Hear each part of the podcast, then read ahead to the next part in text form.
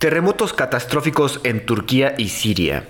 Destruyen un globo espía de China que sobrevolaba Estados Unidos. Europa prohíbe el diésel ruso y atrapan a un par de locos neonazis planeando atacar la infraestructura eléctrica en Baltimore, Estados Unidos. Esto es Perros de Embajada.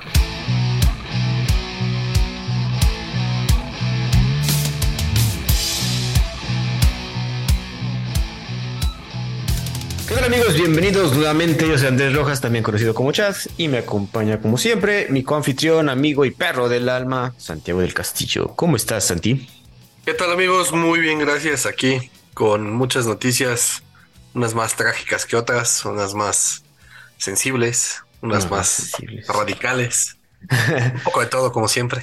Es, correcto, Santi. Lo bueno de este, de, estos, de este tipo de podcast, especialmente el nuestro, es que podemos hablar de varias cosas y como comentas, hay variedad en este episodio y lamentablemente, pues digo, vamos a empezar de relleno con eso porque está sucediendo en este momento. Por si no saben, amigos, recientemente entre ayer y hoy hubo un par de terremotos en Turquía, en la frontera de Turquía y Siria exactamente dos terremotos cuya, eh, ¿cómo se dice?, como grado fueron de 7.8 y 7.5 en la escala Richter, sacudieron la región sudeste de Turquía en la frontera con Siria.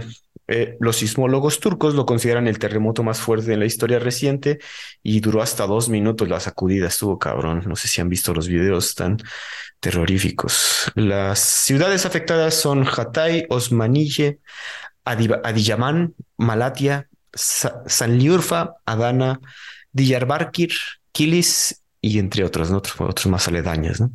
El presidente Erdogan declaró obviamente ya el estado de emergencia nacional y comentó que hasta 45 países han ofrecido su ayuda, incluidos Rusia, Irán e Israel, países que por lo general no, no, pues están como que son parias o no, no mandan tanta ayuda.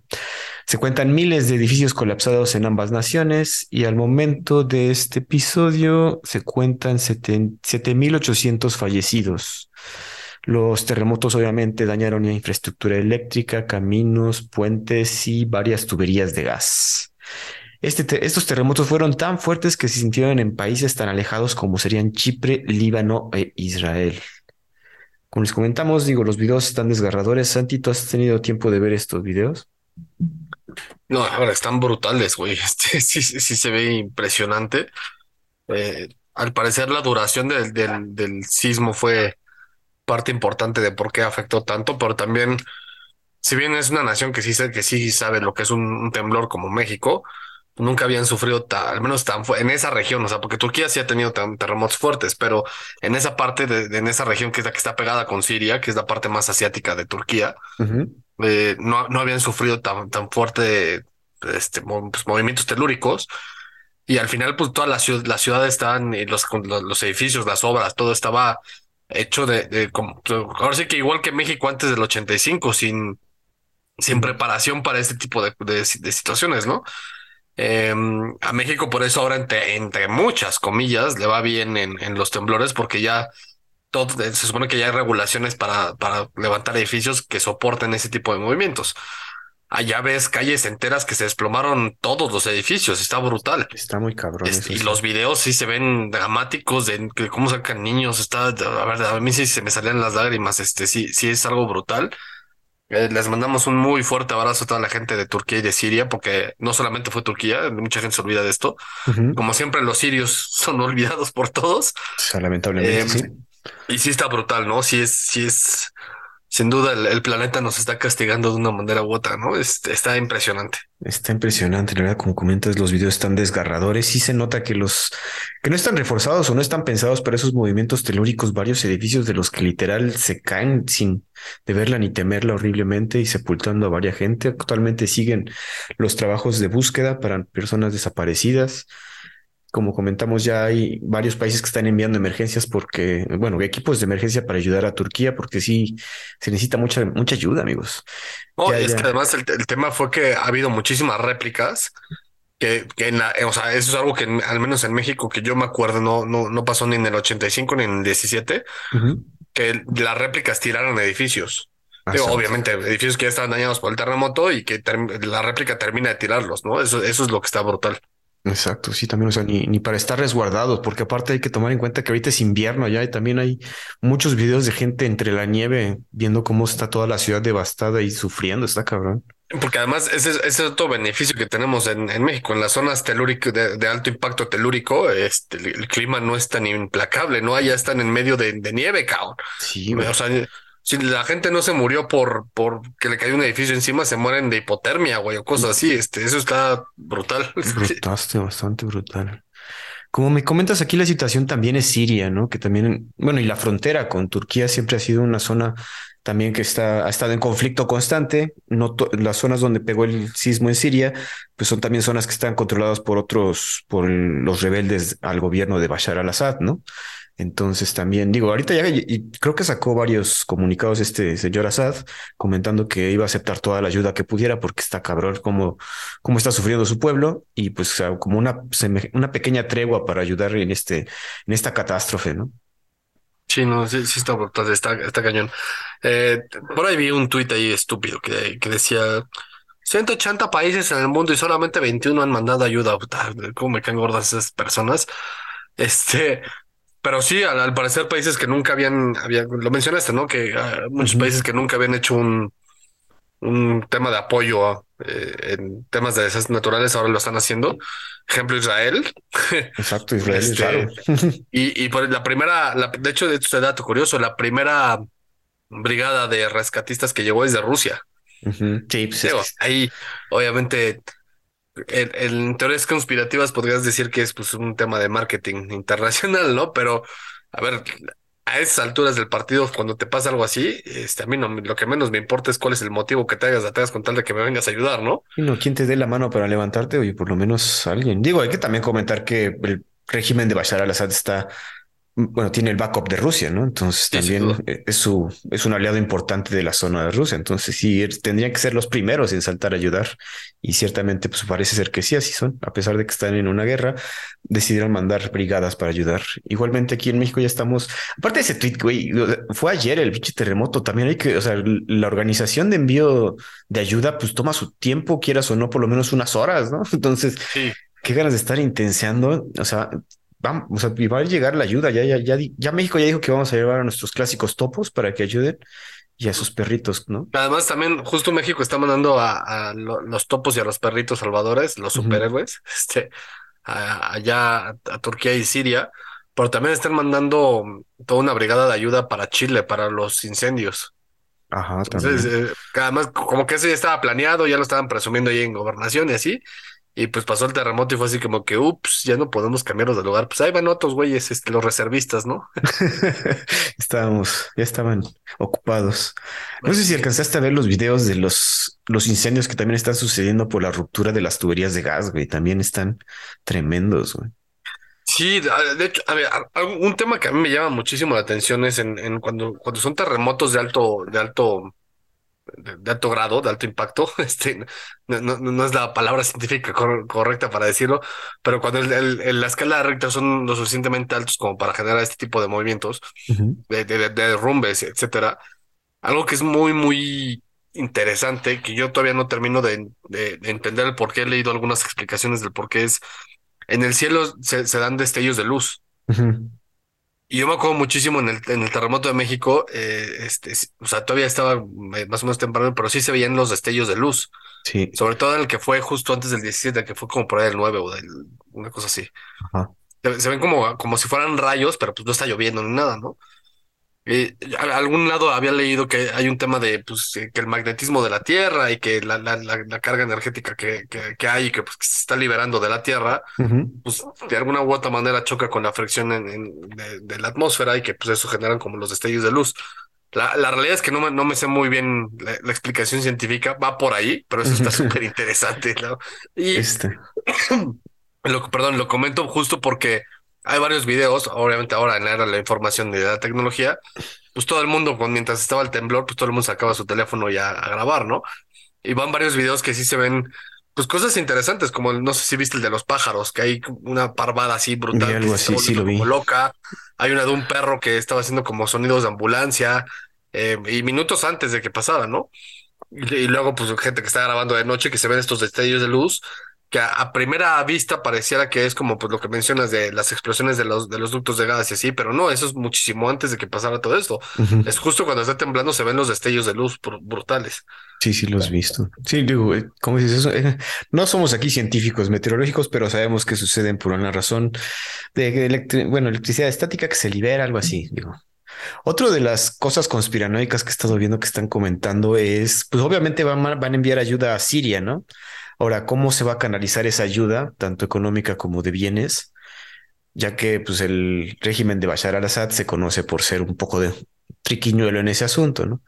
Entonces, sí, la verdad, muchos expertos que he leído creen que por lo menos la mitad de lo que se envíe se lo va a quedar el régimen y lo otro se va a dirigir al pueblo, ¿no? Pero digo, son gente que está, que sabe más de esto. Entonces, pero mire, cualquier ayuda que se puede enviar es bastante buena. Sí, por supuesto. A pesar de que el señor Assad se quede con la mitad de eso. O, también el, en Turquía, pues está. El Tayyip Erdogan también crees, bueno, también lo está sufriendo. Pero bueno, Santi, esperemos algo más que agregar aquí. Digo, estamos al tanto. Digo, ahorita, digo, subieron ahorita 800 los fallecidos, estaban en 7000. No, ¿cuál 800? Llevan en 8000, ¿no? No, no, digo, este, es que estoy checando ahorita el, el sumario de la BBC. Estaba en 7000 hace media hora y ahora ya subió a 7800. En... 7800 ah, eh, y muertos, ¿no? Porque falle este, lesionados hay todavía un mundial más mundial más y no, no, digo, aquí no tengo el dato, pero por lo menos el de los fallecidos sí. Ah, bueno, y Dana también como la cuentan 5.894 fallecidos en Turquía y al menos 1.932 en Siria. Otra vez hay que tomar en cuenta que Siria pues, no, no, sale, no sale tanta información de ahí, entonces obviamente pues, estos datos no son completamente verídicos. Pues mucho, un abrazo a toda la gente que está en Turquía. El Jimmy estaba ahí, pero se salió a tiempo, cabrón. Sí, le tocó así, ahora sí que de, de puro churro, ¿no? De puro churro que se fue, güey. Qué bueno. Pues bueno, Santi, ¿algo más que agregar ahorita de, Turquía? Pues no, ahora sí que este, a rezarle a la deidad a la que le reces este, por la gente que está, lo está sufriendo, ¿no? Pues sí, exacto. Santi, vamos a saltarnos al otro continente. Fíjate que hubo una, pues una discusión o un problemita con un globo un globito que empezó a aparecer ahí encima de los ¿Un globito o un globo? Porque un globito generalmente es conocido por otra cosa, ¿no? Ah, no, bueno, perdón. Un señor globo, porque sí estaba, sí era del tamaño de como de tres. don Globo. don Globo meteorológico chino, específicamente, que estaba sobrevolando en Estados Unidos. ¿Cómo va el asunto? Un globo aerostático de China apareció flotando en Estados Unidos y Canadá desde enero. China asegura que el globo es civil y es para investigaciones meteorológicas y que se salió de su ruta por los vientos que enfrentó. Obviamente iban a decir eso. No, no, no hay que hacernos. Sí, no es así como que ahí te va un, este, un globo espía, aguas, ¿eh? Sin embargo, el globo ha estado sobrevolando la zona de Montana, un estado que cuenta con bases militares nucleares y eso obviamente pone de nervios a bastante gente en el gobierno gringo. Tras presión dentro del Congreso, el globo fue destruido por un jet F-2, causando enojo de China, ¿no? Entonces China sí al final dijo, oye, ¿por qué mi globo? No, no, iba a regresar. Me, suena como a la caricatura de, o sea, no es un, tipo de caricatura así de que le pinchas el globo a un niño, ¿no? Y que el niño se, queja, pero al final tenía, no sé, Antrax el globo, una cosa así, este. Algo así, claro. Estados Unidos tuvo que esperar a que el globo se encontrara sobre el Océano Atlántico para poder derribarlo sin posibilidad de que éste cayera en zonas habitadas y causar alguna catástrofe, ¿no? Igualmente, al momento de que estaba sucediendo este periplo, se planeaba una visita del, secretario de Estado Anthony Blinken a China, pero por el percance del globo se canceló la visita. China dijo que desde un principio no había una, una visita, de que nunca había acuerdo que viniera este señor, entonces aquí no pasó nada, ¿no? Sin embargo, sí los gringos dijeron de yo iba a ir, güey, porque de hecho iba a ser una de las primeras acercamientos importantes con el gobierno de China tras la pandemia y de hecho se planeaba que Blinken estuviera con Xi Jinping, pero pues miren, no se llevó a cabo. ¿no? Se comenta de otro avistamiento de este tipo de globos en Latinoamérica rondando por Costa Rica y Venezuela. Por lo general, estos globos meteorológicos alcanzan alturas de entre 24 kilómetros hasta 37 kilómetros de altura. Hay que recordar que los jets militares solo alcanzan una altura de los 20 kilómetros, ¿no? Debido a esta altura que llegan a alcanzar, se dificulta mucho su detección y su derribo.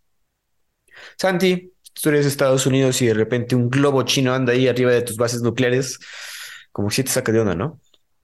Pues a ver, honestamente, haya sido de, investigación climatológica o, o espía o no, pues se te fue el globo y, entró a donde no tenía que entrar, cabrón. No tienes por qué enojarte porque te lo tiran.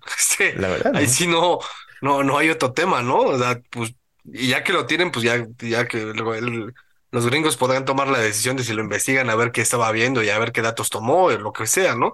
Yo, yo como gobierno gringo no lo hubiera tirado, yo lo bajo. O sea, eh, hago algo para que lo baje y reviso toda la información. Ahora también corres el riesgo de que pues en, en el que lo bajas, pues le borren los chinos, los propios chinos le borran la información que hayan obtenido, ¿no?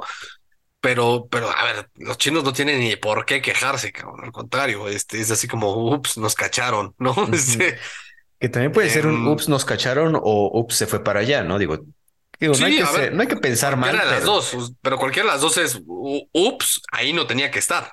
Este, y también, qué brutos los chinos, o sea, si fue un error, ok, juegue, ¿no? Pero si no fue un error, es que brutos, o sea, güey, ¿cómo esperas que los gringos no se van a dar cuenta que tu globo va a estar pasando por ahí, cabrón? O sea, si los gringos son los más paranoicos en ese sentido, Es correcto, que, que se tardaron en encontrarlo. El globo andaba rondando por ahí desde enero.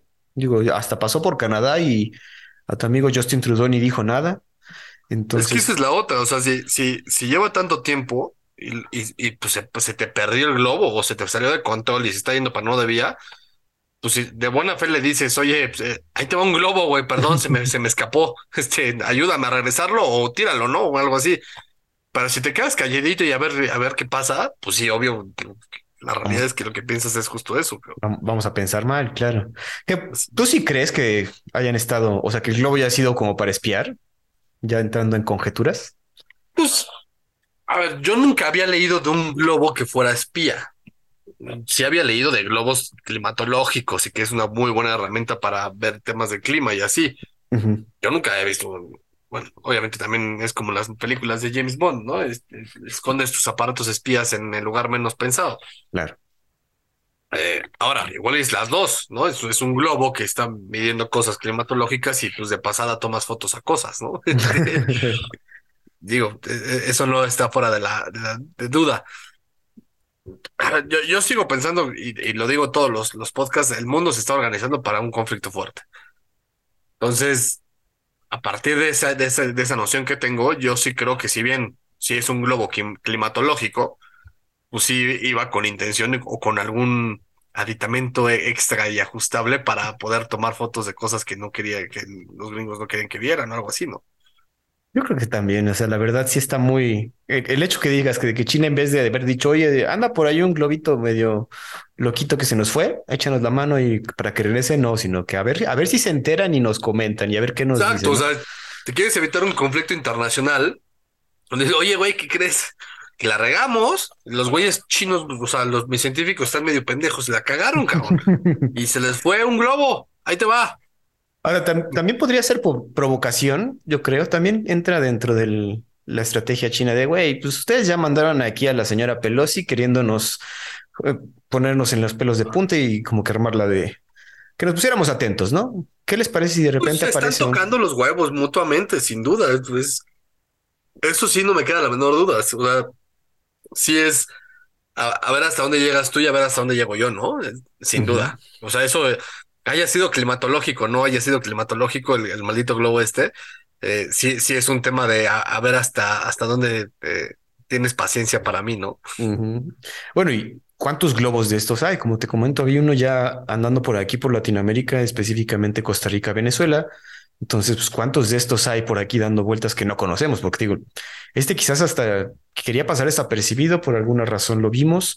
Entonces, sí puede ser una, una, una forma de que justo eso, de- a, Latinoamérica le vale tres pepinos si los chinos pasan por acá. Nosotros, que, que- que- los latinos, ¿qué le vamos a esconder a los chinos? Al contrario, ¿no?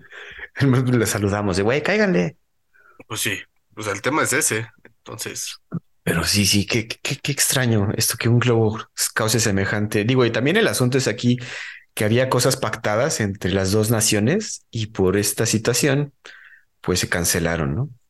Entonces, yo creo que eso es lo más importante de toda la, noticia, más que lo que sí esté tomando fotos, que también, o sea, sí tiene que tener cierto manejo sobre el globo, a pesar de los vientos y que digan todo, que como comentamos, estos madres viajan hasta, bueno, en una altura muy alta, entonces sí es De hecho, para tirarlo, pues sí, se tuvieron que tomar bastantes precauciones y bastante, bastante planeación, porque como comentamos, los jets militares no llegan a esa altura, sino que mandan ahí el cohete y esperan que peguen. Entonces sí, no es tan fácil la situación.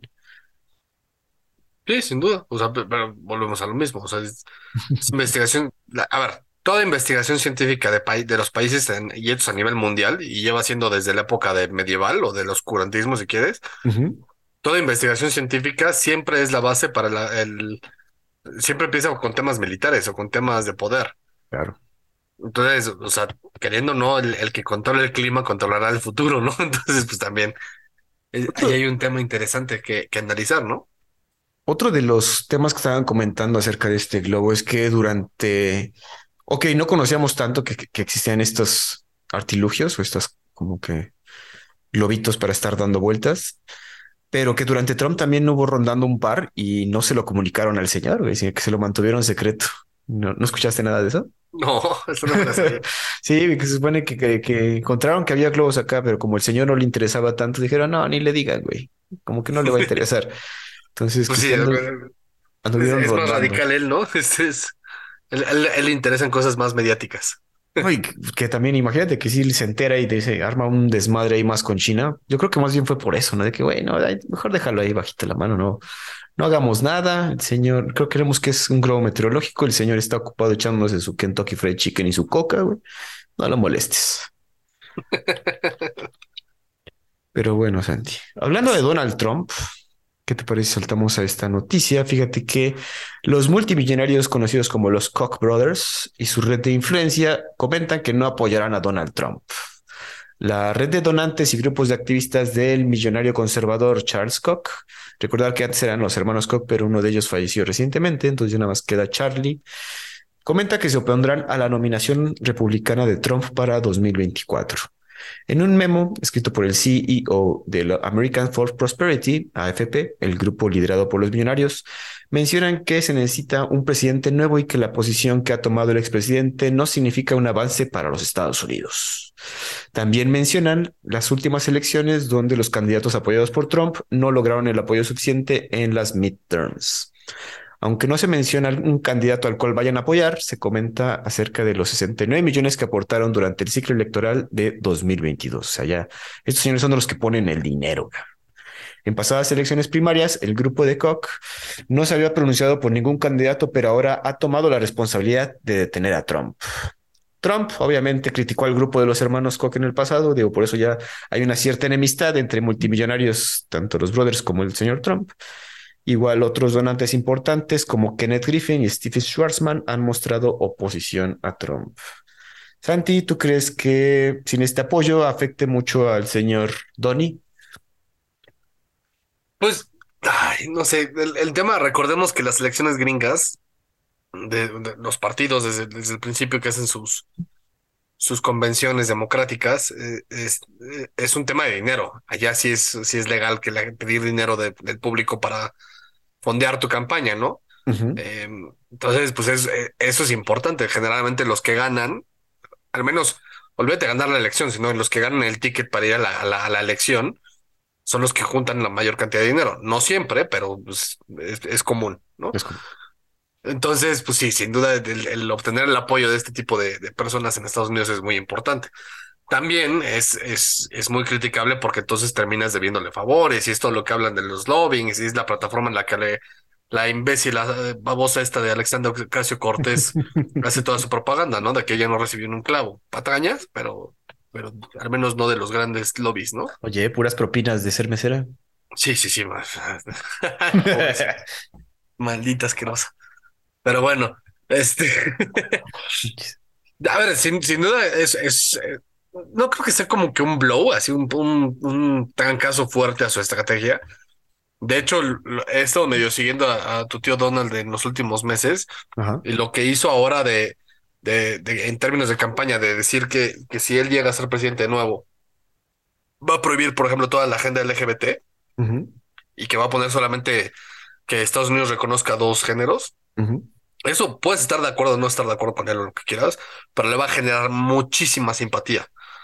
Porque el tema se está poniendo muy, en, en ese sentido en específico, en ese tema en específico, se está poniendo muy intenso y sí se está polarizando la sociedad brutalmente al grado que ya lo hemos hablado aquí, temas educativos, temas de las escuelas, este, las, las transiciones de menores de edad, el, el, las, las, cirugías en menores de edad, etcétera, ¿no? Entonces, sí es un tema que va a jalar mucho.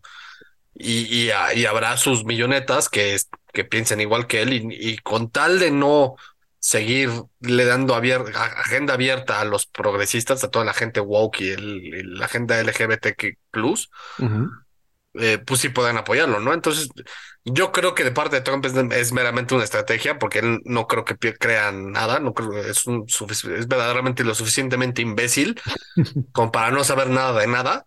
Sí. Pero lo que sí sabe es hacer campañas de mercadotecnia y eso le sabe que es un tema político en boga, en boga claro. y que le puede rendir muchísimos frutos.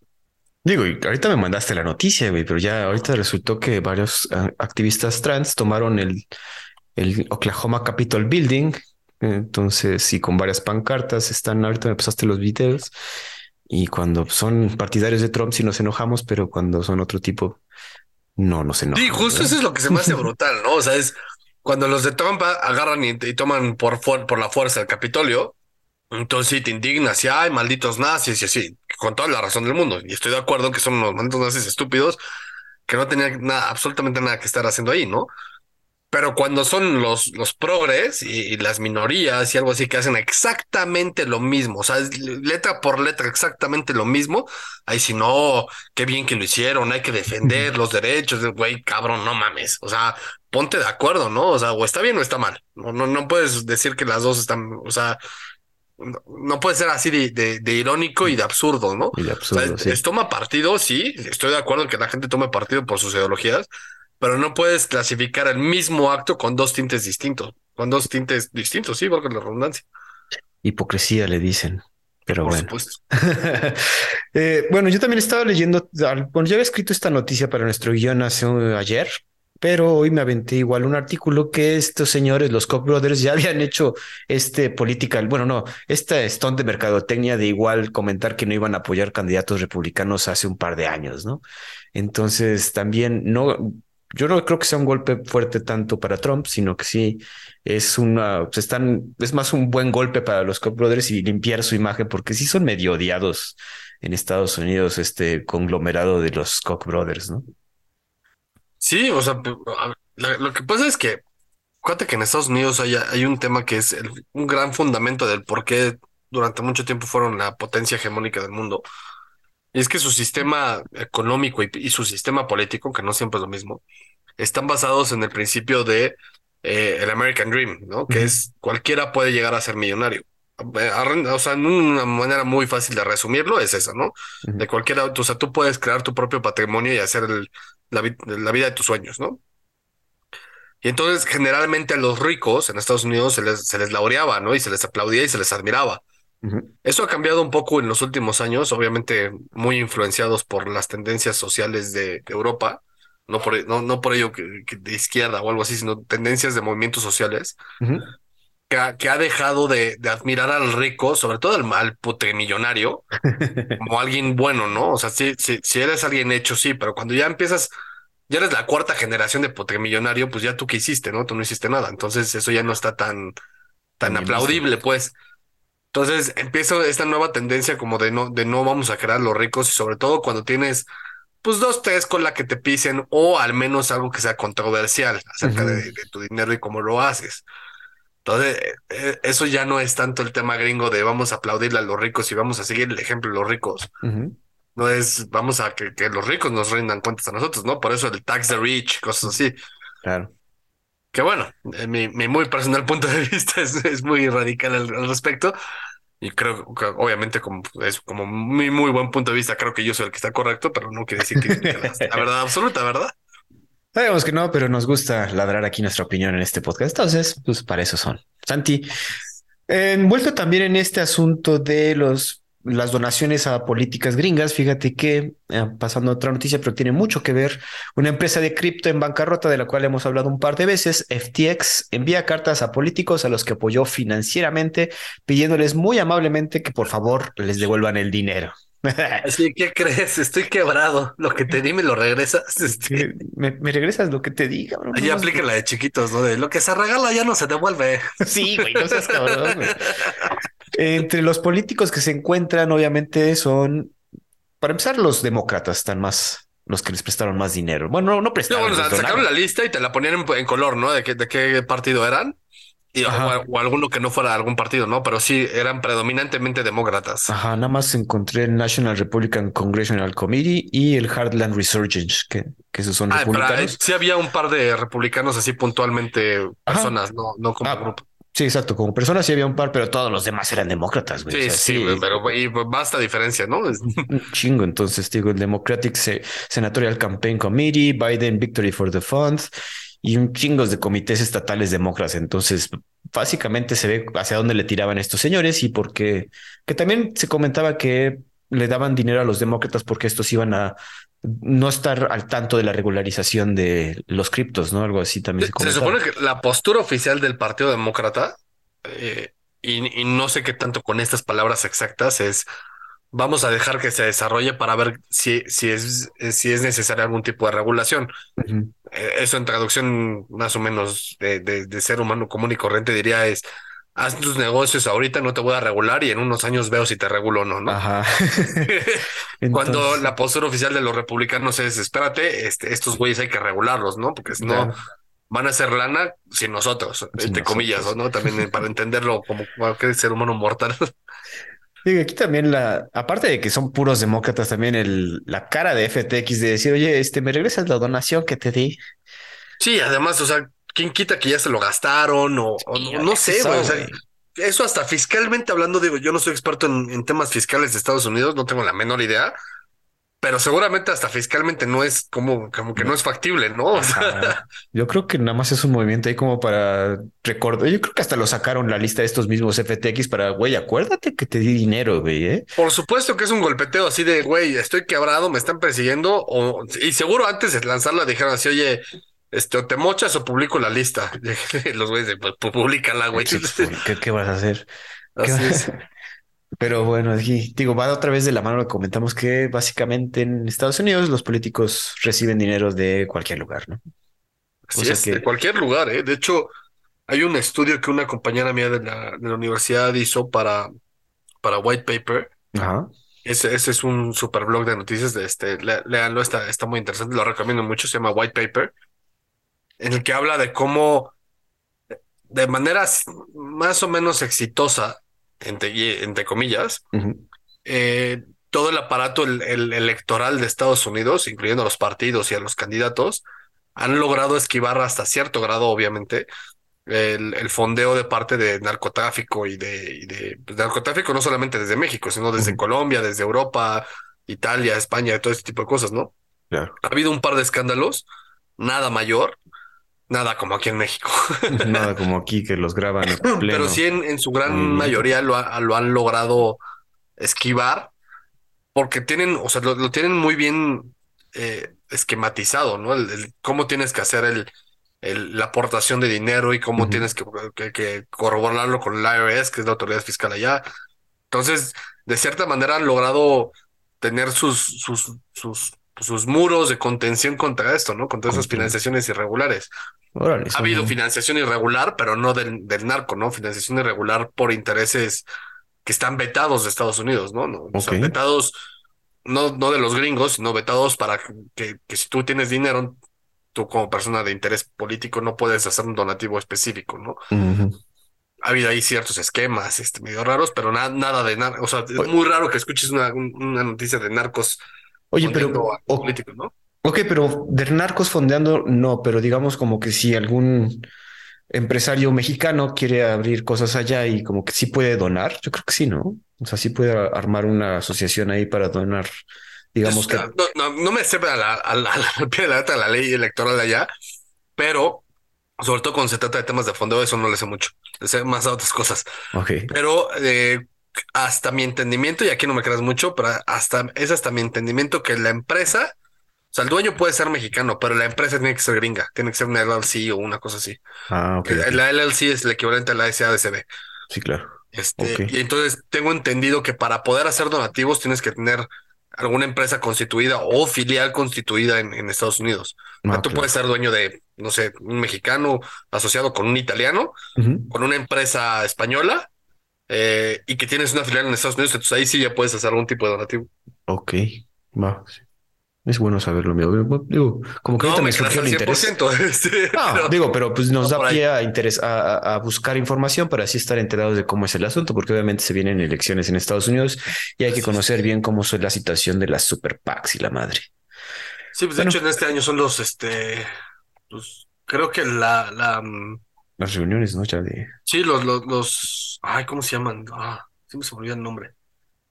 Los, los super packs. este... Es que tiene un nombre específico, pero no, no, ahorita tampoco se viene a la mente. Ah, bueno, la, es la Convención Nacional Demócrata y la Convención Nacional Republicana. Tienen otro nombre. Ok. Lo vamos a investigar, amigos, si les pasamos el dato. Santi, vamos a saltar a otro continente. Vámonos a Irán. Irán perdonará la sentencia de un gran número de prisioneros de acuerdo con los medios oficiales del Estado. Como parte de una amnistía anual, el gobierno de Irán ha comunicado el perdón a miles de prisioneros. El ayatollah Ali Khamenei ha aprobado esta medida. A pesar de este comunicado, no se sabe cómo se llevará a cabo este perdón contra los detenidos en las recientes protestas. Se comenta que algunos alcanzarán el perdón ya que fueron influenciados por propaganda del exterior, lo estoy haciendo entre comillas, es lo que dice los medios oficiales del Estado, no le crean completamente, ¿no? Eh, tampoco se cree que el perdón alcance para los distintos prisioneros políticos, que son muchos dentro de las cárceles de Irán. Organizaciones de derechos humanos califican el movimiento como propaganda, ahora sí, de parte del Estado y duda que el gobierno cumpla su palabra. El anuncio del perdón tiene que ver con las celebraciones del 44 aniversario de la victoria de la Revolución Islámica del 11 de febrero, y es costumbre que el ayatollah realice esta amnistía para la ocasión. Tras las protestas se han detenido a más de 10.000 personas por distintos delitos. Se han ejecutado entre ellos a dos protestadores y hay al menos otros 43 en espera de ejecución. Obviamente no sabemos a quién se va a perdonar, pero pues mucha gente duda que, número uno, que el gobierno cumpla su palabra y número dos, que perdone a las personas importantes de las protestas o de los, de los problemas políticos que enfrenta Irán. Y sí, se ve como un movimiento de propaganda como para limpiarle un poquito la cara de todos los desmadres que han estado sufriendo ahorita frente a las protestas, ¿no crees, Santi? Pues vete unos seis capítulos para atrás y vas a ver que se está cumpliendo exactamente lo que yo te dije, güey. En algún punto van a recular y van a decir, no, no, no, espérate, no somos tan malos ni tan radicales nosotros. Eh, por supuesto que iban a, o sea, cuando, se te viene el, elefante encima, lo, primero que sacas es sacas el maní, güey. Este. sí, o sea, sí, sí, sí, Y si lo que quieres es mantenerte en el poder, pues entonces sí reculas, ¿no?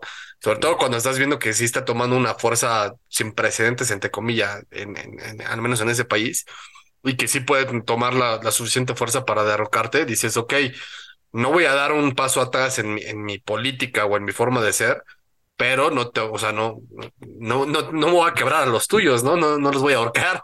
Sí, este... vamos a guardar la compostura, dice.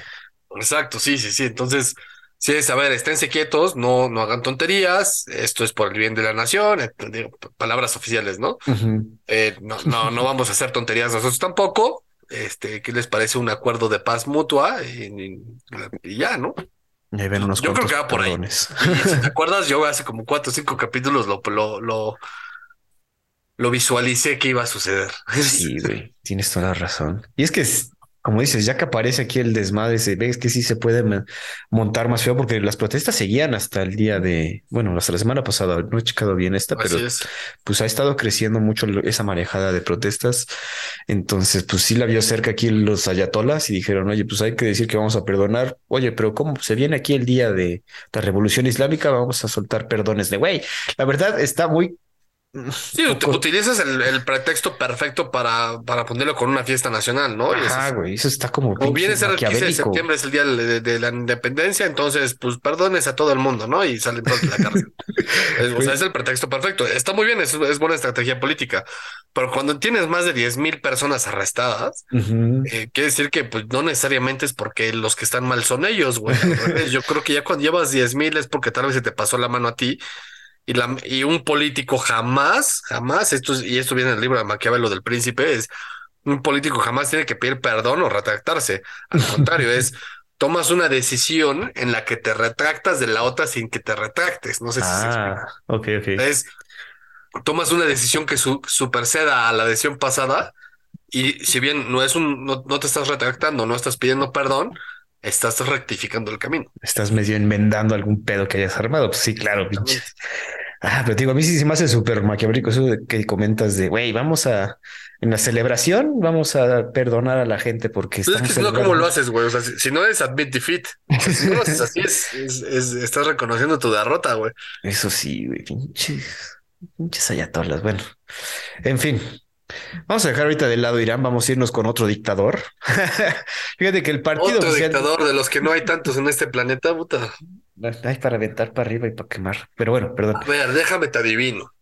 Es de izquierda. obviamente. El partido oficial de Corea del Norte No se reúne, se reúne para discutir emergencia por hambruna, cabrón. Se ha programado una Por conferencia. hambruna, cuando se supone que son siempre los comunistas, son súper autónomos y que no necesitan del mundo para poder subsistir y que no importan los bloqueos, a pesar de que tus coches son de 1950. Eh, digo, no sé, yo estoy haciendo una pregunta al aire, ¿no? No, digo, no tengo cómo refutarlo. Pero bueno, deja termino esto. Se ha programado una conferencia política entre las altas esferas del partido, obviamente comunista, para mejorar el sector de la agricultura. Otra reunión también se prepara para organizar un desfile militar masivo para glorificar al amado líder Kim Jong-un y sus misiles nucleares. Especialistas comentan que es raro que el partido se reúna dos veces en tan poco tiempo, pero la urgencia por la falta de comida ha requerido estas reuniones. El ministro de Reunificación de Corea del Sur estima que la producción alimentaria del país ermitaño se ha reducido en un 4%. Entonces, ese 4% suena pequeño, pero obviamente si tienes hambre, está cabrón. Y es que la situación se ha agravado por la pandemia y, y también debido a que China, el principal proveedor de todo, básicamente de Corea, ha endurecido sus controles de la frontera para las líneas de comercio. Entonces, la comida, digamos que llega tarde o no llega, cabrón. Y este es un país que, como dice Santi, está totalmente aislado, no tiene comercio con nadie, básicamente tendrá comercio con algún pinche país igual paria, pero no, no, ¿verdad? Nada más China. Pues China y en su época Vietnam, o sea, Vietnam sigue siendo, sigue siendo comunista. Ujú, pero El tema es que ya no es tan común. De hecho, Myanmar locos. también es.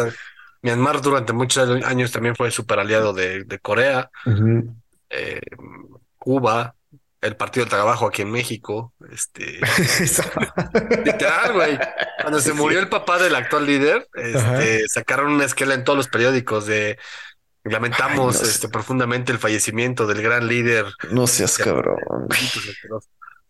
A, a ver, dime qué tan, si no son los unos malditos asquerosos que tienen una emergencia por hambruna y deciden hacer un desfile militar para glorificar al líder, güey. O sea, Mm, además, alguna vez había leído un estudio que decía que de cada, imagínate, no me acuerdo cómo se llama la moneda, la moneda de Corea del Norte, pero imagínate que se llamara peso, ¿no? De cada peso que tiene el gobierno de Corea del Norte, 80 centavos lo dedica a temas nucleares y militares. Militares, claro.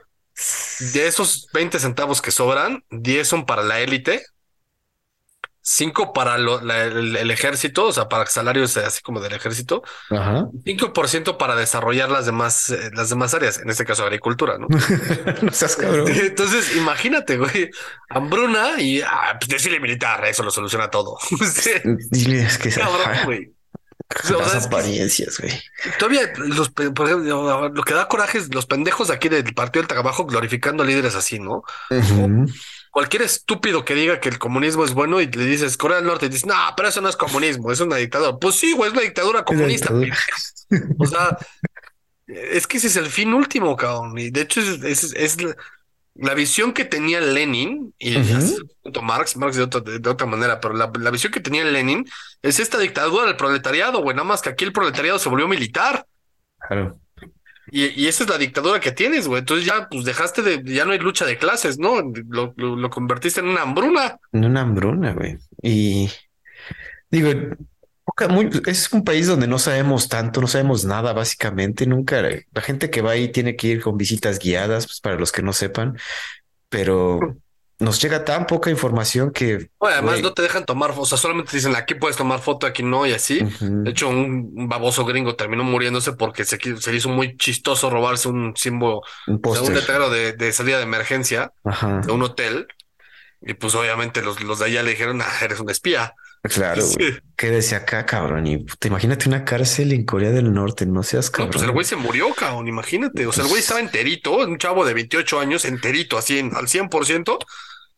Y después de su juicio en el que lloró y pidió perdón y que la jalada y pidió clemencia y todo el show, como a los dos meses, Corea del Norte lo soltó y lo regresó a Estados Unidos en coma. Pero ya en estado vegetal, güey. No, no te acuerdas de esa noticia. O sea, en estado vegetal, algo le dieron al güey, este, que lo dejaron en estado vegetal y ya cuando llegó a Estados Unidos, los papás dijeron, no, pues ya, güey, desconéctalo, cabrón. O sea, no mames. O sea, sabía, sabía, que lo habían agarrado, pero no supe en qué terminó, cabrón. Eso está. Ah, pinches coreanos del norte, güey. Aquí también la situación es que, güey, bueno, yo nada más he escuchado como una entrevista de una chica que logró escapar a través de, de China. Se van por lo general a China, todos los que logran escapar. Sí, porque la frontera con Corea del Sur es, o sea, es un pedo. O sea, es la cosa, creo que es la frontera más eh, vigilada de todo el mundo. O sea, es, es creo que son como la, zona de no agresión, son como dos kilómetros, pero cuatro kilómetros para atrás y cuatro para adelante, este, también están súper vigilados. Hay bunkers por todos lados, minas antihumano. Tú dices la, este la, la, de las dos, ¿no? Bueno, no, la de Corea del Norte y Corea del Sur. Sí, o sea, esa frontera. Sí, exacto. O sea, es, es la mayor concentración militar que hay en todo el mundo que te comento también, la, la de China también está súper vigilada porque todo el mundo se quiere salir de Corea del Norte, cabrón. Y sí, pero ahí está vigilada nada más por los coreanos del norte. Los de, los de China son la vigilan, pero no le ponen tanto empeño. De hecho, ya cuando te encuentras. Si ya cruzaste esa parte, ya como que ya es Tierra Santa, ¿no? De hecho, hasta cuando llegan así, te digo, esta chica comentaba de güey, cuando llegamos y nos hablaron en chino, ya dijimos, santo Dios, por fin se logró. Y estos güeyes nada más dijeron, no, no, caminen para allá y si sobreviven van a llegar a un pueblo. Güey. Sí, sí, exacto. Y bueno, una parte importante de la, de la, entrevista de esta chica es que es diminuta, güey. O sea, de que, güey, de que no comen, de que la comida. Eso, es otra raza, ¿no? Es otra raza porque ya están, o sea, han, reducido su, su estatura, su complexión, se ha cambiado mucho, güey. Entonces, a veces esta chica y se mejoró todo porque ya, ya vive, ya, ya sabes, se fue a hacer eh, ya modelo en, en Estados Unidos y cosas así, pero dicen, güey, es diminuta la señora. Pero además, yo leía que ella ella decía que nunca va, se va a sentir segura porque sabe que el gobierno de Corea del Norte toda la vida la va a perseguir. Ajá, también es eso. No sé si te acuerdas que hace unos años, no me acuerdo hace cuántos fueron, como ocho años tal vez, eh, justo cuando se murió el papá del actual líder de Kim Il-sung, eh, como a los seis meses, una cosa así, mataron al hermano de, del, del, del, que está actualmente en el poder. lo mataron creo que en Tailandia, una cosa así. Una, pues, una espía norcoreana que le dio la mano y que le puso, o sea, que en la mano tenía algún tipo de veneno. Ajá, la inyectó. A todos los se lo chutó, cabrón. Sí, güey. Al hermano, güey. cabrón. también, digo, salen un chingo de historias de Corea del Norte que también al tío me lo aventaron a los perros, güey. O sea, al tío de Kim Jong-un, para que no lo desafiara en el poder, lo aventaron a los perros. Otra vez, son chismes, pero güey, conociendo cómo es el régimen, pues no lo, la duda no entre nosotros, güey. En fin, hay que ver porque sí. Sin duda. Ahora, digamos, ok, declaran emergencia por hambruna, pero pues, ¿qué van a hacer, güey? O sea, si todo su, como dices, si todo su presupuesto se va al, ejército y a según estar protegidos de, güey, y ahora levantar una, una, una, una como todo un, o sea, resolver este asunto va a estar cabrón. Y si no aceptas ayuda extranjera, menos, güey. O sea, todo lo que es lo, que son los pinches fertilizantes. Además, aceptas la, ayuda de China, pero a, a, cuentagotas, ¿no? Es así como que, como muy poquitas cosas. Sí, no, es, no creo que sea prioridad. Bueno, sí tiene que ser una prioridad como para mantenerlos ahí atentos, pero no, no les han de mandar muchas cosas. Yo creo. hacía rato que no comentábamos en Corea del Norte. Digo, no, no, no es por morbo, un poquito sí, pero ojalá salgan más noticias de ahí, güey. eso es, es curioso porque es, es tal vez un. Yo, yo hago muchas, a veces muchas conjeturas sobre lo que puede pasar en el futuro, lo que me puede tocar vivir a mí o, a mis hijos. Pero curiosamente, el tema de Corea del Norte no creo que me vaya a tocar a mí ver, ver cómo hay una unificación de una sola Corea o, o, el, o que destronen a, la familia, a la dinastía de, Il Sung de Kim Il-jung, Kim Il-jung, este, en Corea del Norte. Yo, yo no creo que me toque verlo. Yo creo que sí va a ser así como que una, una constante en mi vida. Pues digo, todo puede pasar, ¿no? Había mucha gente que jamás pensó que la Unión Soviética se fuera a caer. Pero pues, mira, pasó. Este... Pasó. Pero bueno, Santi, vamos, nos faltan todavía unas noticias, vamos avanzando. Una rápida, fíjate que Google anuncia oficialmente el competidor contra ChatGPT, llamado Bardo, Bard. De acuerdo con un blog del CEO Sundar Pichai, la nueva herramienta BARD utiliza el Language Model for Dialogue Applications, la cual hace un año hubo una noticia ahí como muy sonada que un ingeniero de Google comentó que al usar este lenguaje de modelos, la inteligencia artificial ya estaba demostrando que estaba viva, güey, que, que demostraba conciencia, güey. Entonces surgió ya sabes, la noticia sensacionalista y obviamente luego, luego despidieron este carnal porque dijeron, oye, esto no es cierto, no, todavía esto no pasa y si pasa no lo digas, hijo. Pero bueno, de acuerdo con Pichai, BART puede ser una herramienta de creatividad, una plataforma para la curiosidad que le puede ayudar a explicar los nuevos descubrimientos del telescopio James Webb a un niño de nueve años o también describirte a los mejores delanteros del fútbol actual. Palabras del señor Pichai. El fin de semana se reportó que Google ha invertido más de 300 millones en la empresa IA Anthropic, que fue fundada por ex investigadores de OpenAI, la cuales fueron los creadores de ChatGPT. Pero también recordar que Google recientemente despidió alrededor de 12 mil trabajadores. Santi, ya llegó el, la otra inteligencia artificial, se llama Bardo, ¿cómo ves? Pues a mí, a mí esa sí me da pavor, para que veas. O sea, si la otra me da miedo, esta me da terror, cabrón, porque los de Google no tienen moral, cabrón. No sé si te acuerdas que platicábamos de que vi la, la serie de, que te habla de, cómo nació Google Earth. Ajá.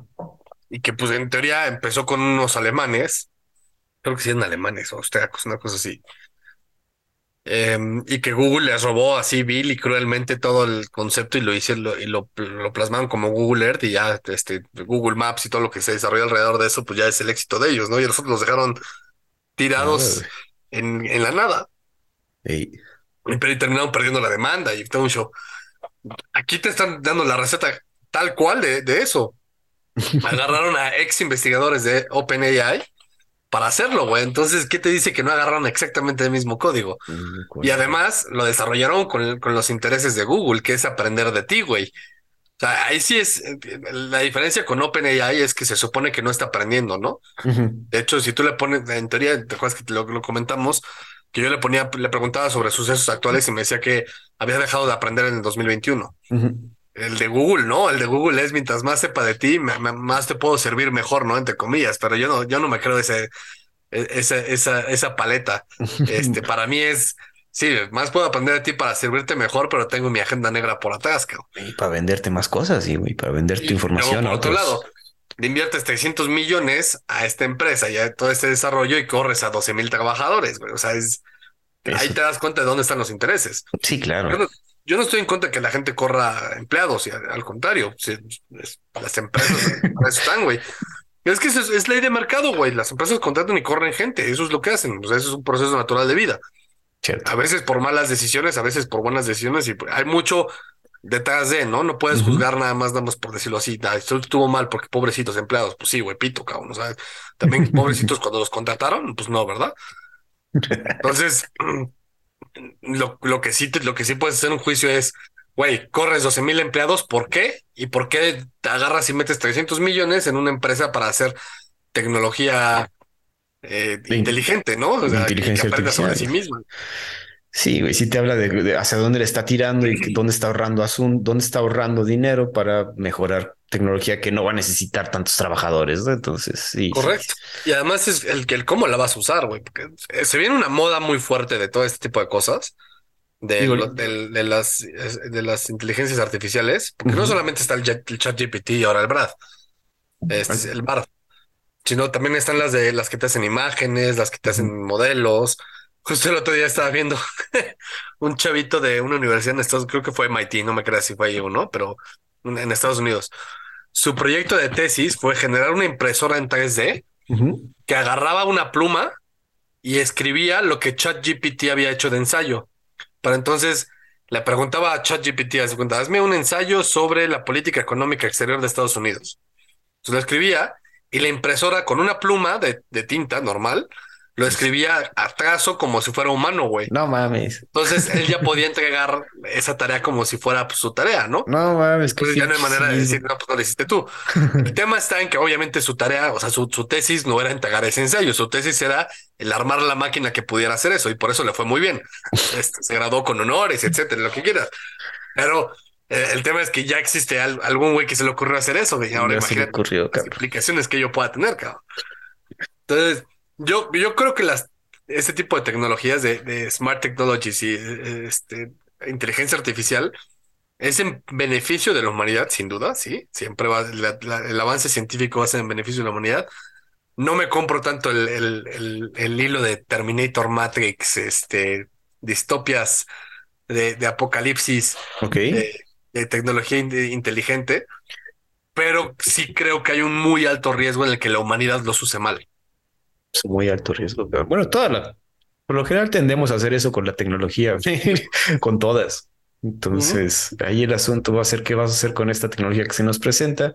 ¿Va a ser para la mejora? Mm, sí, pero también va a ser para el detrimento de la vida humana. Sin duda, porque ah, estas tecnologías son para ayudarte a hacer algo, no para que te olvides de hacer eso y que la, tecnología lo, lo, haga solita. Ese también es el asunto. Bueno, también ahorita eh, ya... Eso es de las pocas cosas que me gustó de la película de Yo Robot, I Robot. Que al final el robot le dice, yo puedo dibujar en, en 30 segundos esta imagen, pero yo solamente la puedo dibujar, o sea, basado en determinados conocimientos que están programados y que puedo aprender. Pero nunca voy a poder ser un Monet o un Picasso, ¿no? Sí, claro. Y eso lo dice cuando, cuando está haciendo el dibujo ese rapidísimo con las dos manos. Y, esa parte me gusta mucho porque nunca va a ser un humano, ¿no? Por más que sea independiente y auto autoperceptible y lo que tú quieras, jamás va a poder tener ese. Pero yo creo que es el inicio, como comentabas, güey. Talento humano, ¿no? Como comentabas en el episodio del fin de año, que sí es como estamos ante un parteaguas, un cambio de paradigma con estas nuevas inteligencias artificiales. Y es sí es un gold rush, como comentas. O sea, ahorita tanto Google, ahorita también Microsoft, pues ya invirtió también en su inteligencia artificial. Creo que la está desplegando a través de Bing, su eh, search engine. Entonces, a ver qué pasa, güey. No, no, solamente ellos, o sea, todas las, hasta las startups, o sea, fintechs, insurtechs, proptechs, legaltechs, rectechs, este, todas estas que, que se te ocurran, están viendo cómo pueden aprovechar este tipo de, tecnología. Chatbots, este, para conocimiento del cliente, atención al cliente, em, hacer análisis financiero de un cliente, o sea, eh, tiene muchas implicaciones y aplicaciones que pueden ser muy interesantes. El tema es saber usarlas. Saber usarlas. Hay que estar al tanto, hay que estarnos adaptando y aquí en Perros de Embajada vamos a comunicarles eso, amigos. Santi. un chat que haga el con nosotros, ¿no? Podríamos, me gustaría cabrón. Si nos, si nos hicieran los guiones, hay que, hay que puede hacer el, el ejercicio a ver qué pedo. Ándale. Santi, vamos a saltar a la guerra, pero no exactamente a la guerra, vamos a hacer a sus implicaciones. Fíjate que Europa prohíbe la importación de diésel ruso y otros productos derivados del petróleo. El domingo, Europa prohibió el diésel y estos productos refinados provenientes de Rusia para reducir la dependencia energética con Moscú. Esta decisión viene de la mano con el establecimiento de un precio límite por el G7 al diésel ruso. A pesar de estas decisiones, no se sabe cómo Europa va a compensar este déficit de diésel, ya que Rusia provee alrededor del 10% de este combustible al continente. La decisión del precio máximo ayuda a los países que van a comprar el combustible ruso, porque obviamente todo ese diésel que no va a comprar Europa se va a ir a otro lado, y al mismo tiempo evita que Rusia aumente sus ganancias. La venta de diésel en, Europa representaba por lo menos 2 mil millones de euros solo en el mes de diciembre. Europa de por sí ya había prohibido la compra de carbón y petróleo crudo desde Rusia.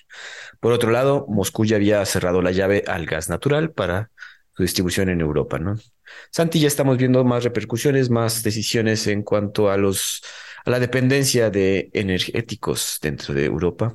En este caso le tocó al diésel, que como si no sabemos si es bastante útil. Todavía se usa mucho a pesar de que la transición energética se está buscando de hecho, en Europa, no sé si te acuerdas, pero es muchísimo más común que acá en, que acá en América los coches diésel.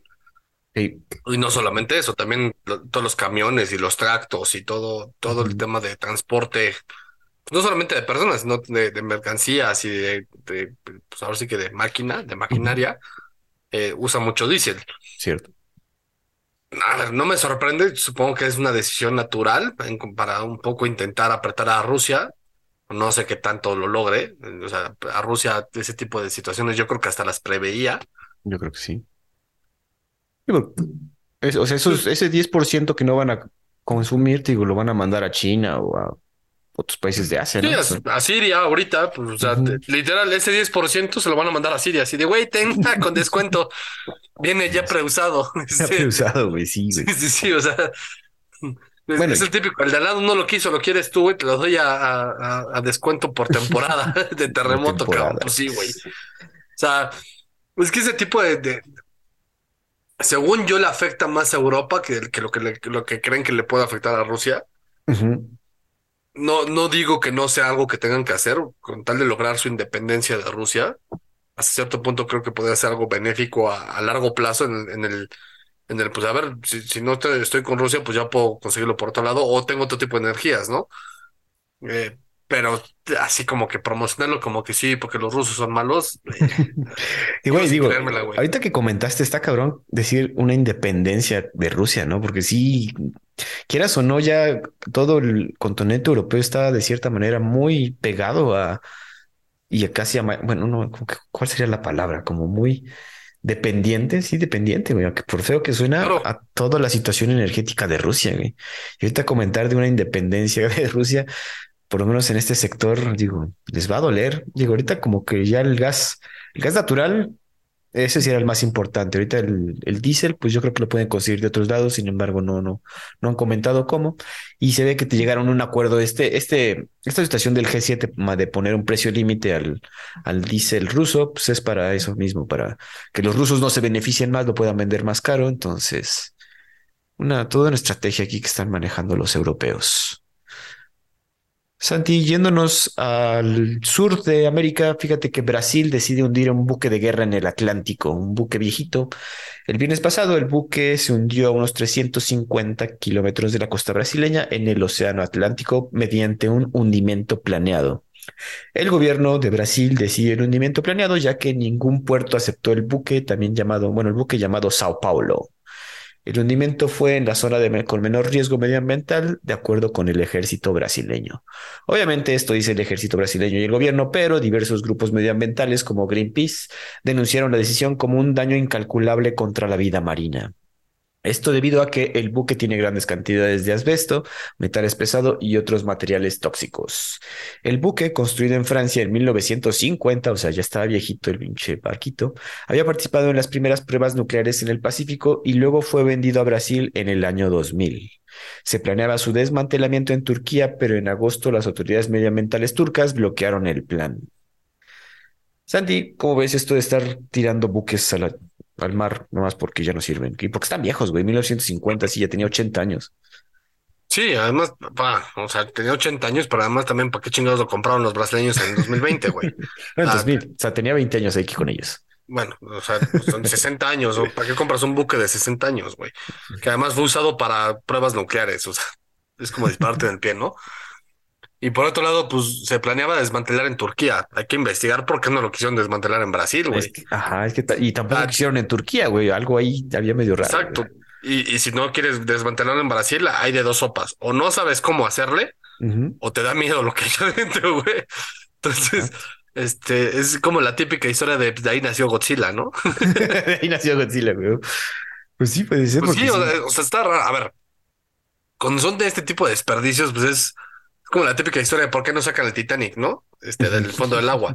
Pues porque no se puede, güey. Sí, sí, o sea, lo, lo destrozas mientras lo sacas. Acá, pues, es, la- es la típica nave, o pues sí, porque al final es un tipo de nave, que pues ya cumplió con su objetivo, pero su objetivo fue planteado hace 80 años, cuando la- las reglas del juego eran completamente distintas y los intereses eran completamente distintos. Eh, los conocimientos que hoy tenemos científicamente hablando son distintos y el daño que puede generar también es distinto, güey. Entonces, pues como te- literal tienen la, la bolita caliente, tienen la papa caliente en las manos. ¿Qué haces, güey? Pues te deshaces con ella. Nadie la quiere, la tiro al mar, güey. Que Este- sí, te aplicaron. Sí me suena a mí, ¿eh? O sea, yo honestamente no tengo mucha noción de, de, de temas navales, Ajá, no tampoco, pero. menos de basura este, radioactivas, si, si se pudiera llamar así. Pero pues, a mí se me hace que los brasileños los dejaron con, con dos opciones, o lo tiras al mar o lo deshaces tú. Y ellos no tenían ni idea de cómo deshacerlo, dijeron, lo tiramos al mar, güey. Que también, bueno, como dices, no tenemos mucha idea de cómo, cómo es la situación naval, pero pues, ¿qué haces con un buque tan viejo, güey? O sea, no, no, lo, llevas a Veracruz y lo expones, no sé, güey. ¿Qué harías? Está cabrón.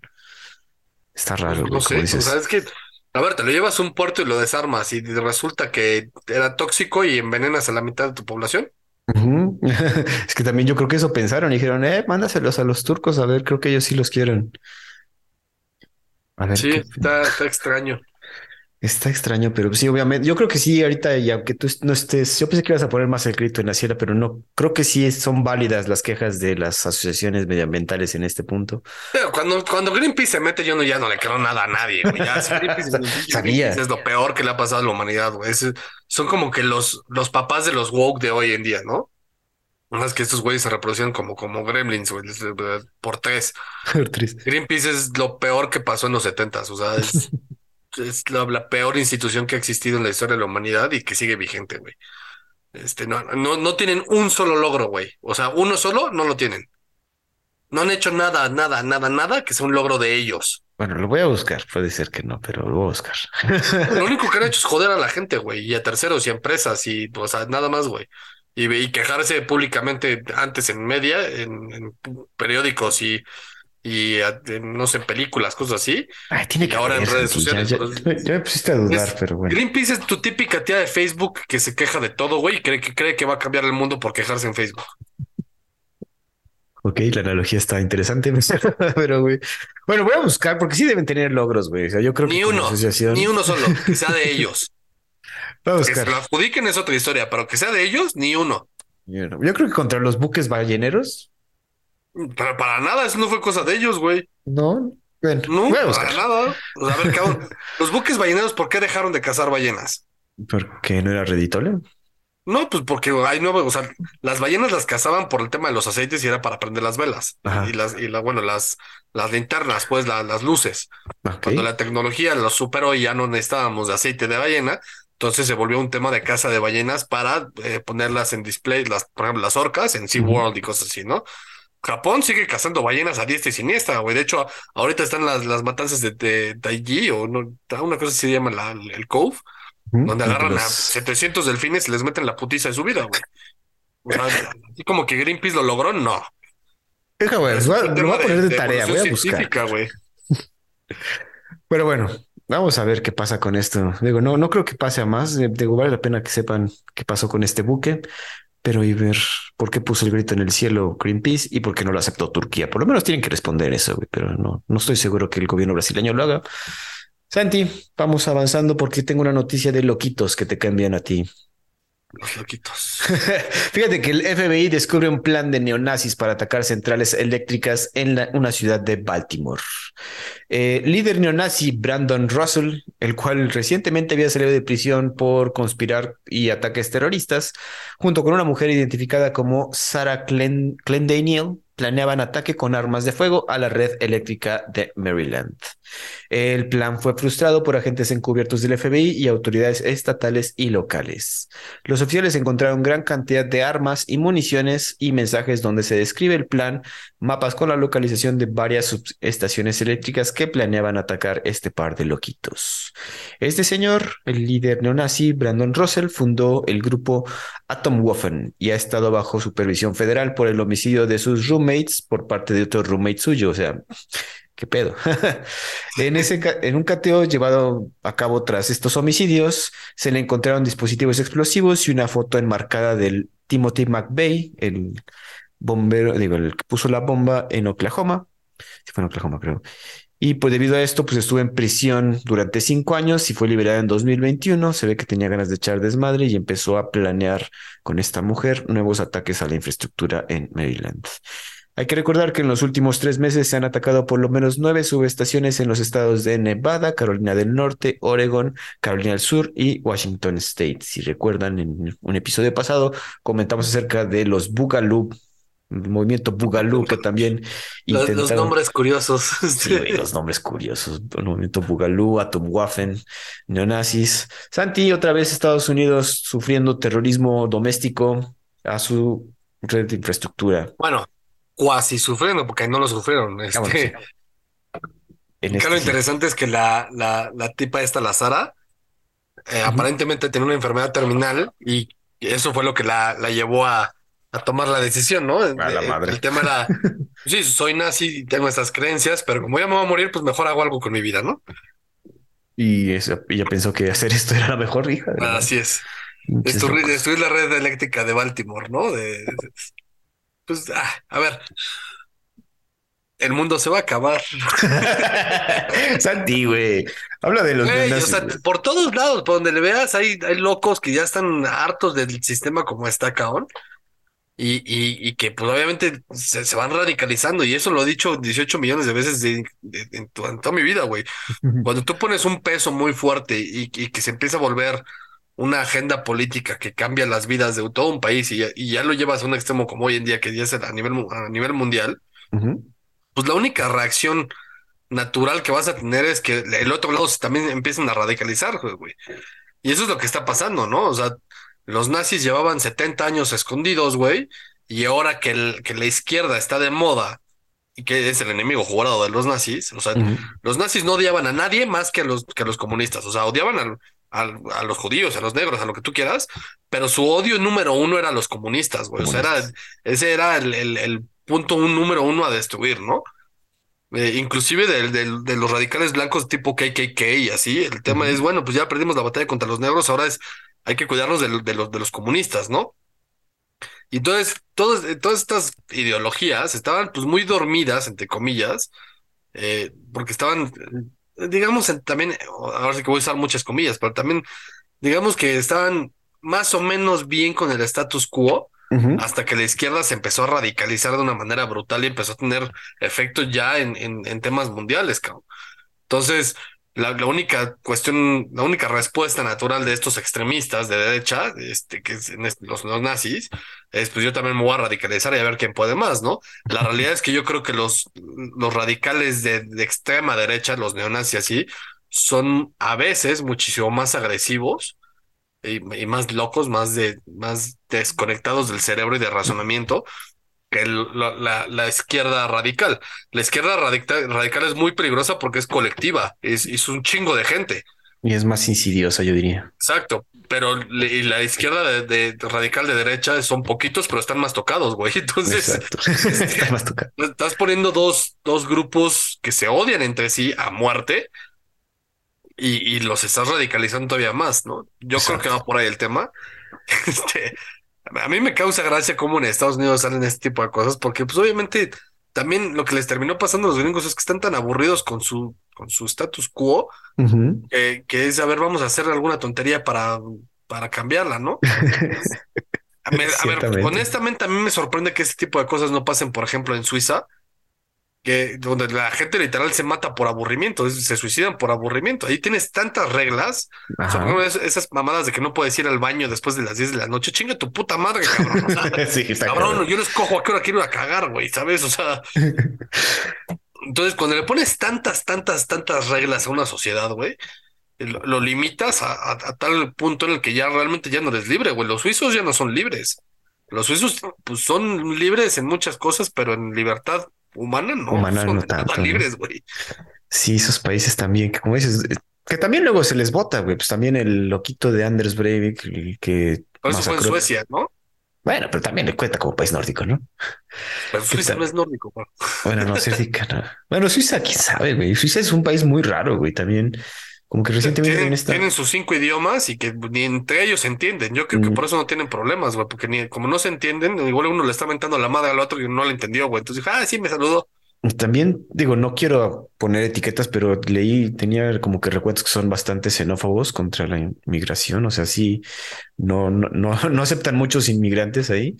Entonces, pues, para. Por un lado, no aceptan muchos inmigrantes, pero por otro lado, tienen un chingo de inmigrantes. Este, y además, también, o sea, tienen un, un, tema muy complejo porque los cantones de Suiza, Suiza está organizada en, son creo que cinco cantones, Y los cinco cantones hablan una lengua distinta, güey.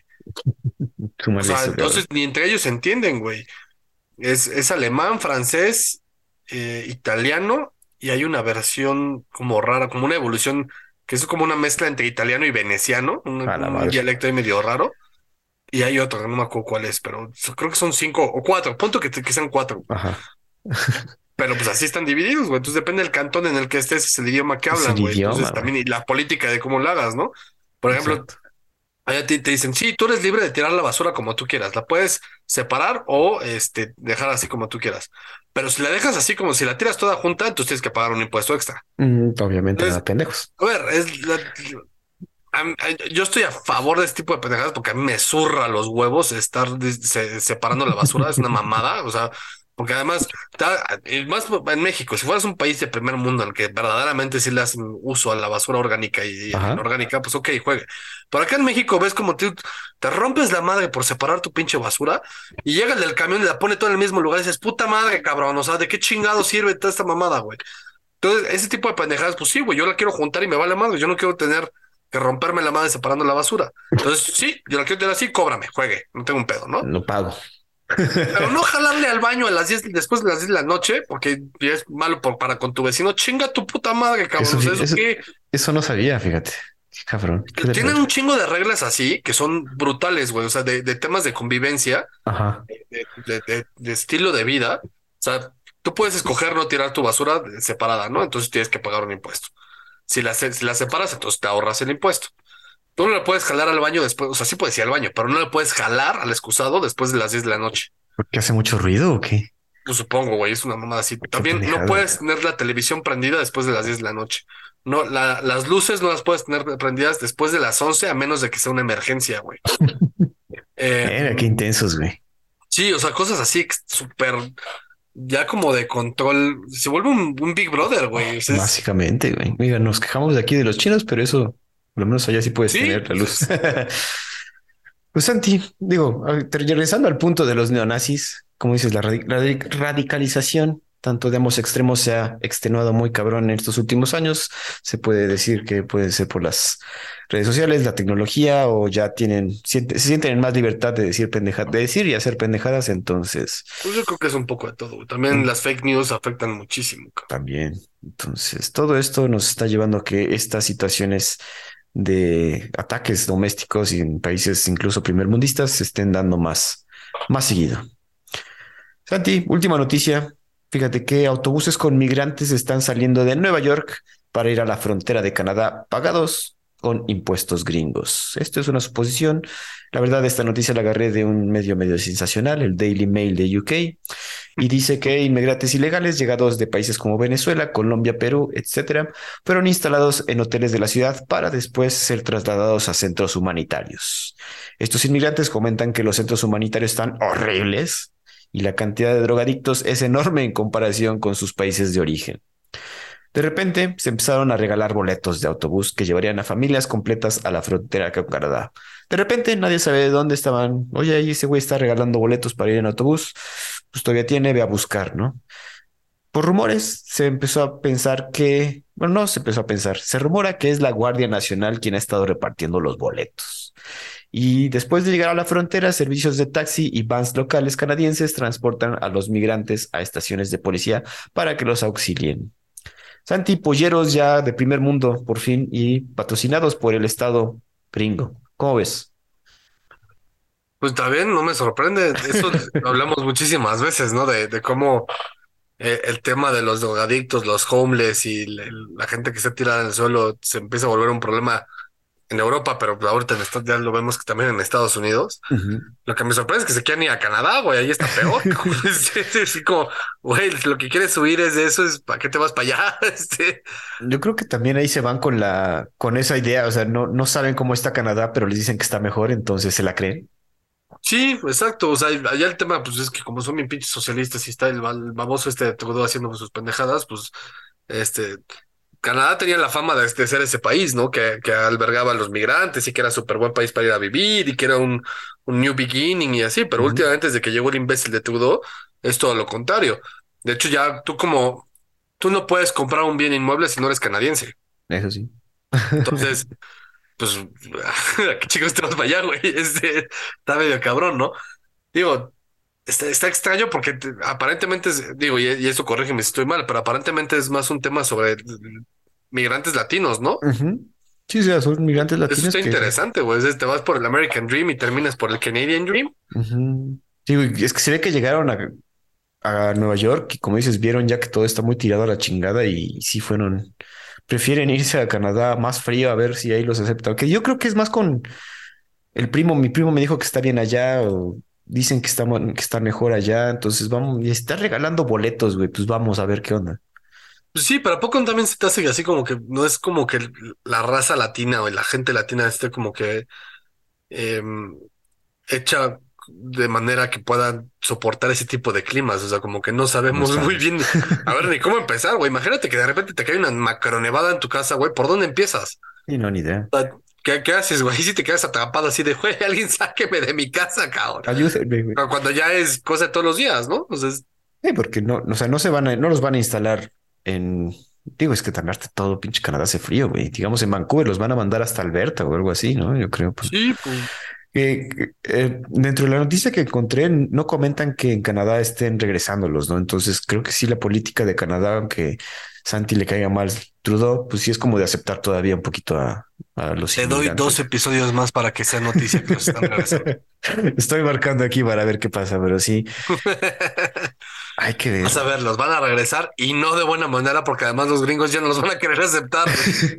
es que también es eso, güey. Y es que, ¿te acuerdas que ya estaba surgiendo la noticia que entre los mismos gobernantes de diferentes estados como Florida mandaban a los inmigrantes a otros estados demócratas para que se desarrollaran, para que estuvieran ahí, güey. Entonces. Eh, sí, eso fue todo un tema en la pandemia, ¿no? De pues váyanse a Nueva York. Ajá, ya si los quieren. Ya si los quieren, entonces láncense para allá. Yo les pago el boleto del camión y por eso están regalando. Entonces, eso que se rumora que la Guardia Nacional no se me hace raro, güey. O sea, no, no, no lo dudo que oigan para evitarnos más problemas y el gobernador no quiere que estén, que armen tanto pedo. Entonces, miren, váyanse para el norte y ahí también los están aceptando. Vayan. Pues sí, yo creo que va por ahí. O sea, a ver, son, tiempos muy extraños, güey. Este, mm. creo que el tema, el, tema principal puede ser el, el cómo orillas, a, ver, olvídate el tema de los migrantes como tal. ¿Cómo vas a orillar a un estado o al gobierno de, la ciudad? Por ejemplo, que ahora estamos hablando de Búfalo, ¿no? En, Nueva York.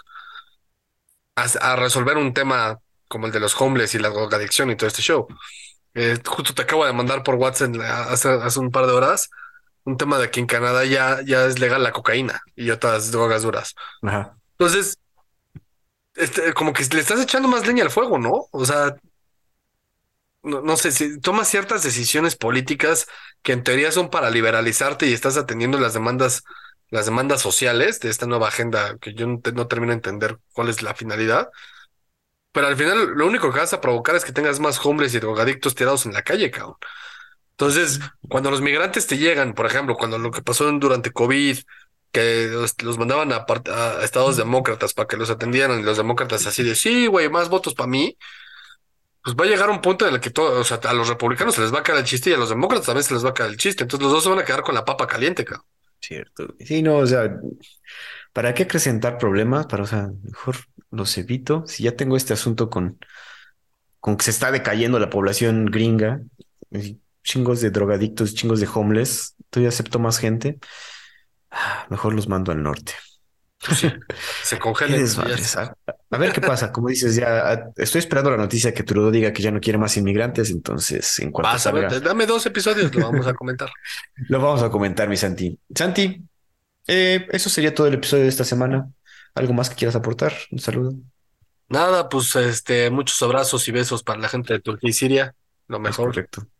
Sí, abrazo a todos nuestros amigos turcos. Nada, nada podemos desear a que se recuperen pronto. Se ve que sí les metieron la putiza de, su vida. el planeta Tierra les metió una tranquiza.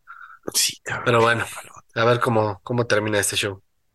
Es correcto, estaremos al tanto, amigos. Sin embargo, nos escucharemos hasta la siguiente semana aquí en Los Perros de Embajada. Hasta luego.